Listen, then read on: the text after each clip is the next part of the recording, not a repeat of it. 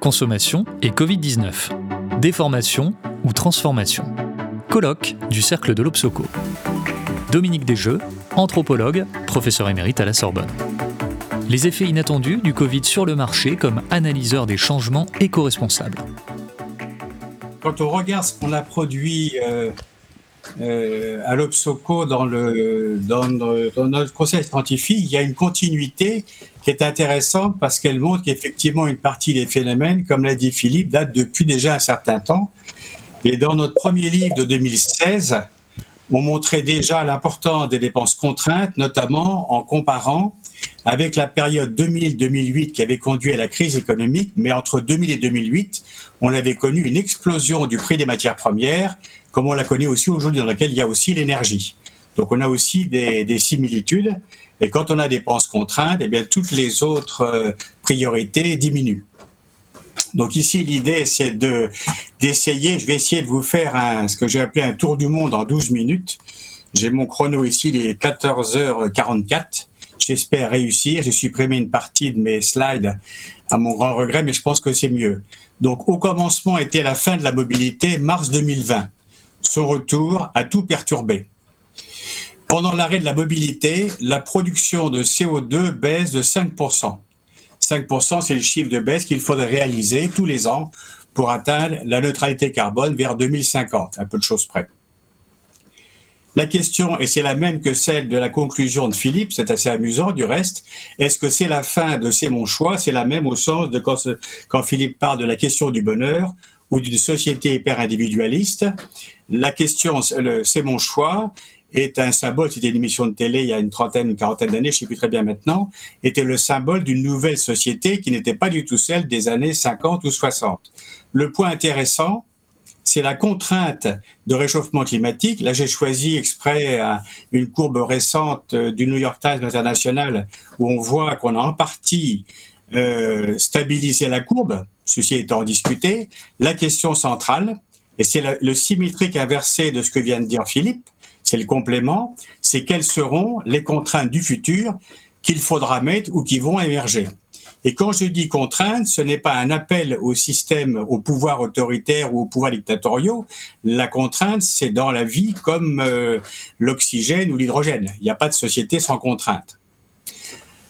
Le paradoxe de la crise du Covid-19, c'est que le retour de la mobilité, parce que la grande, grande variable, ce sera la mobilité, comme je vais le montrer un petit peu après, va bouleverser tout le système géopolitique, et j'ai choisi un angle d'attaque, tout le système géopolitique, logistique de livraison. Et à travers la livraison, on va comprendre les problèmes.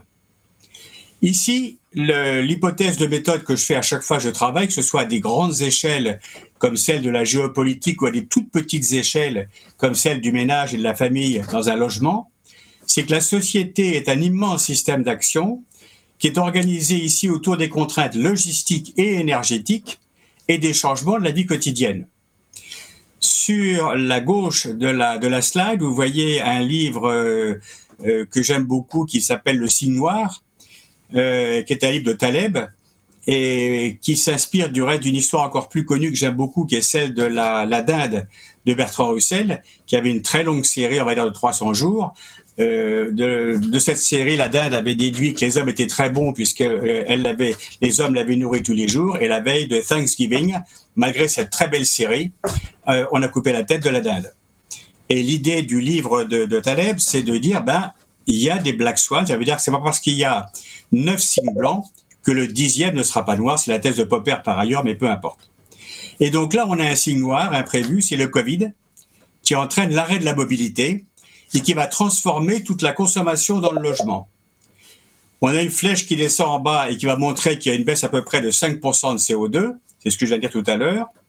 Et deuxièmement, on a un renforcement de là aussi de ce qu'on avait observé et qu'on avait publié dans nos, précédents ouvrages, euh, le renforcement du logement comme hub domestique, ce qu'on appelait autrefois le borrowing, ou ce que Philippe a appelé le repli, et qui veut dire que euh, déjà depuis 3-4 ans, c'était observable, mais même probablement avant, et surtout, là, on assiste à la mise en place d'un hub domestique qu'on pourra appeler total.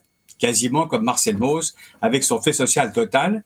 Il est digital et électrique, mais à l'intérieur, on va intégrer aux activités du logement le bureau et la classe. Tout cela, on va le voir un tout petit peu après, euh, a, produit une demande d'aménagement, donc une nouvelle consommation, euh, qui a engorgé en partie le système logistique. Cette nouvelle consommation a introduit donc une perturbation dans le système logistique. Alors on peut le prendre soit avant la production, soit entre la production et la distribution, euh, avec une pénurie de matières premières et d'énergie, ce qui a provoqué une inflation, comme Philippe vient de le rappeler. Donc là ici, on a un système qui montre que le système d'abord n'est pas linéaire, mais qu'il y a une grande variable sur laquelle il faut travailler, avec une deuxième, la première, c'est la mobilité. Donc, si on veut comprendre quels sont les effets du Covid-19, il faut regarder quelles sont les contraintes de mobilité qui existent et les contraintes d'énergie qui existent. Et si ces contraintes évoluent ou changent ou disparaissent, les comportements humains euh, changeront avec la disparition ou le changement de ces contraintes. Voilà le raisonnement qui est derrière. Les consommateurs américains et européens ont transféré leurs dépenses liées à la mobilité donc tout ce qui était lié par exemple à la restauration, au théâtre et aux loisirs extérieurs, vers l'équipement du logement. C'est un article notamment de Peter Goodman dans le New York Times qui montre ça. Euh, et euh, tout cela, c'est ça le point intéressant aussi pour la démonstration de système, au moment où la production tourne au ralenti, à cause de la diminution de la production des usines dans le monde. Il y a tout un certain de mécanismes qui sont enclenchés, je ne les reprends pas tous, et qui va produire un effet ciseau très intéressant. Vous voyez la courbe ici. Et cette courbe-là, elle est de, janvier 2021. Elle est encore plus forte aujourd'hui. On a une explosion du prix du container, qui était en gros autour de 1000, 1000 2000 euros, à peu près 2000 dollars. 1002, c'est à peu près pareil, à, 10% près, euh, il y a à peu près euh, un an. Il est monté à 4000. Aujourd'hui, dans certains cas, il peut monter à 20 000 dollars le container euh, pour le même trajet. Donc tout d'un coup, vous avez une augmentation très forte du prix du container et à travers ça, évidemment, du prix des marchandises. Le nombre de containers disponibles a donc fortement diminué, entraînant un effet ciseau de pénurie euh, de l'approvisionnement et de surstockage dans les docks. Donc on a eu un espèce de phénomène assez curieux de pénurie et de surstockage.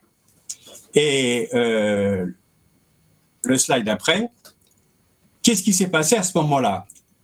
Les industries et la grande distribution ont du mal à répondre à l'afflux de la nouvelle demande, soit la nouvelle demande pendant le confinement ou un petit peu après le confinement, mais surtout la nouvelle demande à partir du moment où la mobilité réapparaît. Et pendant le moment, pendant le moment où la mobilité était plus faible, c'est là où tout était ralenti.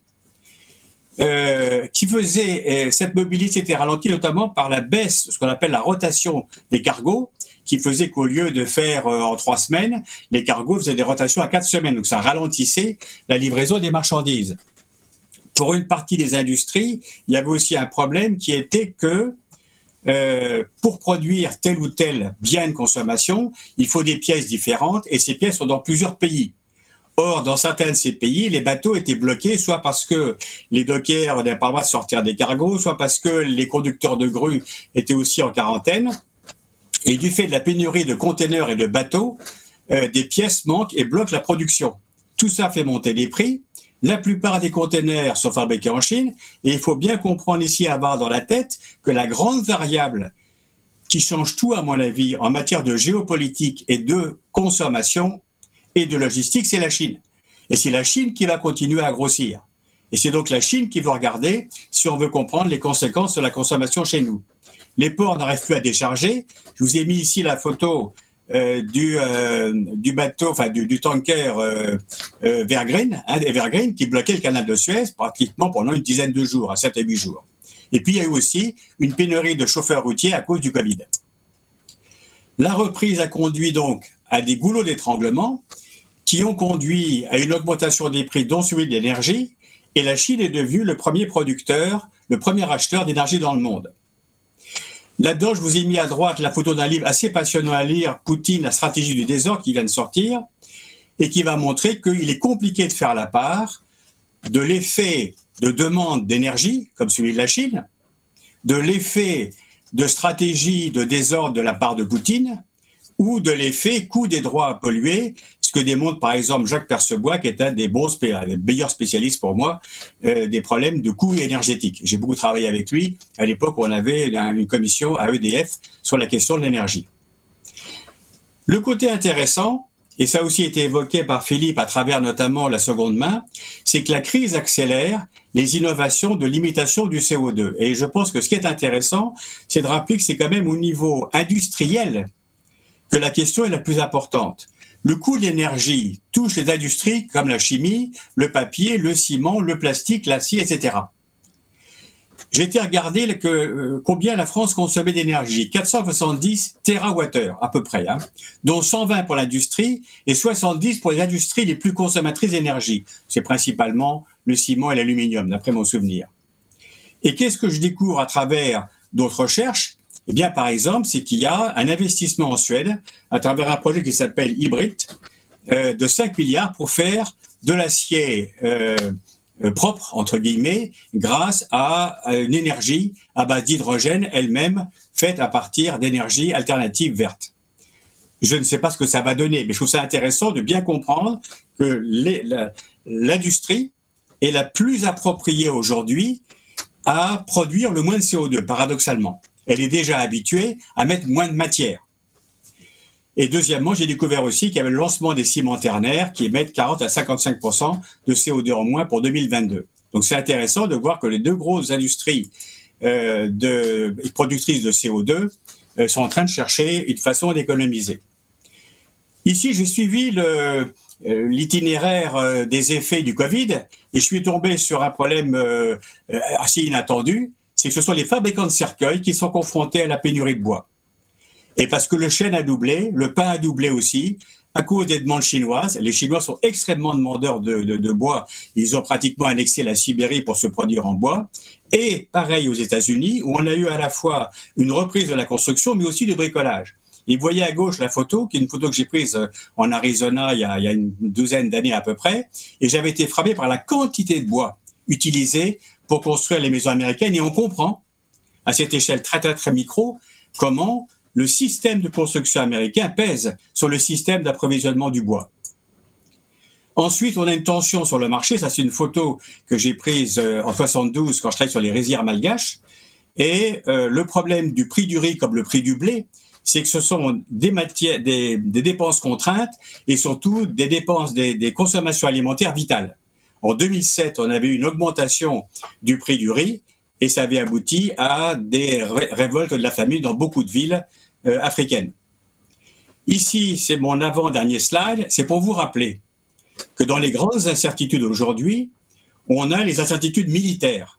Ici, je vous ai fait un gros plan sur la zone, pour moi, la plus dangereuse aujourd'hui, la plus tendue entre la Chine. Et ça, c'est la zone, entre guillemets, sous protectorat américain, plus ou moins acceptée. Mais le Vietnam, par exemple, n'a pas très envie d'être protégé par la Chine.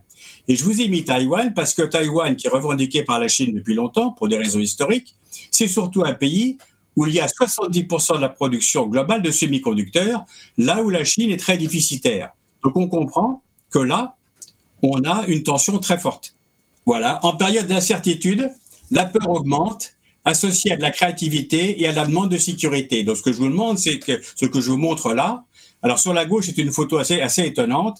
J'étais à peu près à 20 ou 30 mètres d'un coup d'État, on n'en a pas tous les jours. J'en ai connu 5 ou 6 dans ma vie entre Madagascar et le Congo.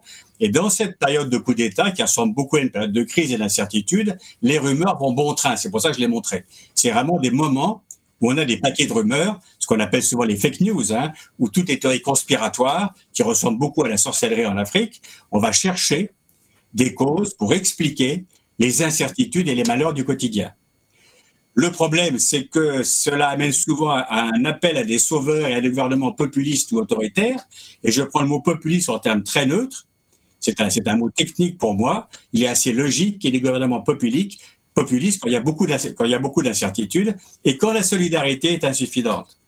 Et donc, pour conclure, la situation actuelle est à la fois un moment d'opportunité et d'invention avec le marché de la seconde main, on l'a vu pour les voitures d'occasion, dont les prix ont, doublé ou triplé, notamment pour les voitures pour 10 ans, ou pour les jouets et les innovations industrielles. Merci pour votre attention.